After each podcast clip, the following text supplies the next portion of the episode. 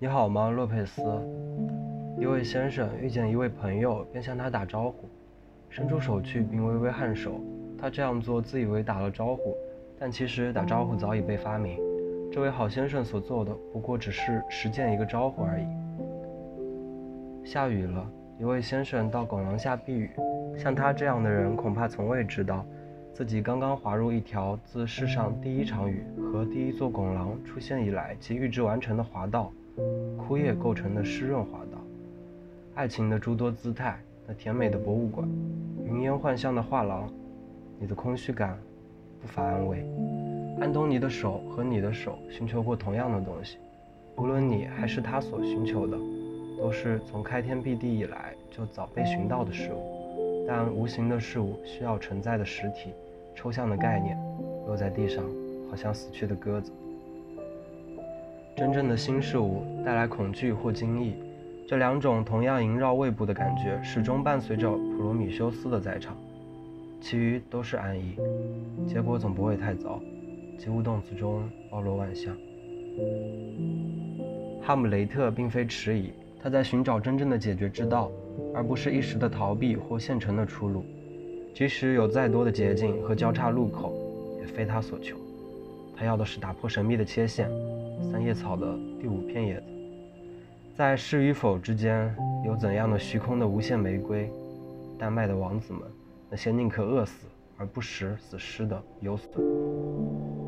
鞋子挤脚是好兆头，这里有东西在改变，它展示我们，又在无声中为我们摆设安排。因此，怪兽大受欢迎。报纸为双头的牛犊而兴奋。多好的机会，奔向他者的伟大飞跃之蓝图。洛佩斯过来了，你好吗，洛佩斯？你好吗，伙计？就这样，他们认为彼此已经打过了招呼。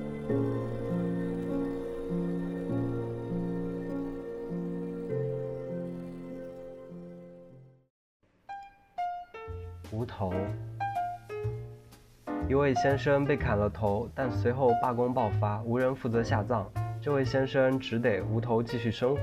自求多福。他当下便发现五感中的四种都已随着头颅一起失去，虽然只剩下触觉，但无头先生仍满怀良好的意愿，坐在拉巴耶广场的长凳上，一片接一片摩挲着树叶，努力分辨地名。就这样，若干天后的他已经能确认，在西上汇集的有一片桉树叶、一片梧桐叶、一片含笑叶和一块绿色的小石子。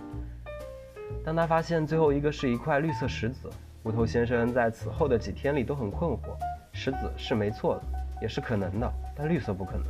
他尝试想象石子是红色的，但立刻感到极大的抵触，不由得断然拒绝这样赤裸裸的谎言。红色石子缺乏丝毫真实性，因为那石子分明通体绿色，圆圆一片，摸上去很甜。当意识到石子还是甜的，无头先生惊呆了好一阵，然后他决定为之高兴。这总是更好的选择，因为看来与某些能断肢再生的昆虫相仿，它具备多种形式的感知能力。在这一发现的鼓舞下，离开广场长凳，沿自由大街直到五月大道。众所周知，那里充溢着来自西班牙餐馆的油炸食品气味。获知这一细节，意味着又一新感官的重生。这位先生漫无目的的游荡，向东或向西。这个问题上，他不是很确定，走起来没有一丝疲惫，期盼着很快能听见些什么，因为听觉是他如今唯一缺少的感官。的确，他看见天空灰暗，仿佛黎明时刻，感到双手相触时手指潮湿，且指甲陷入肉里，闻见好像汗水的气味，嘴里都是金属和白兰地的味道。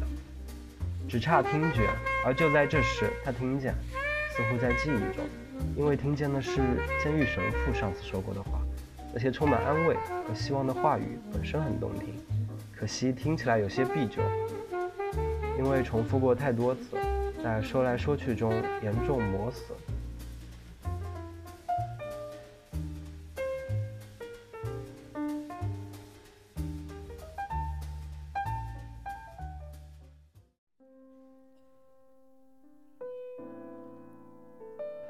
熊的话，我是房子里的管道熊。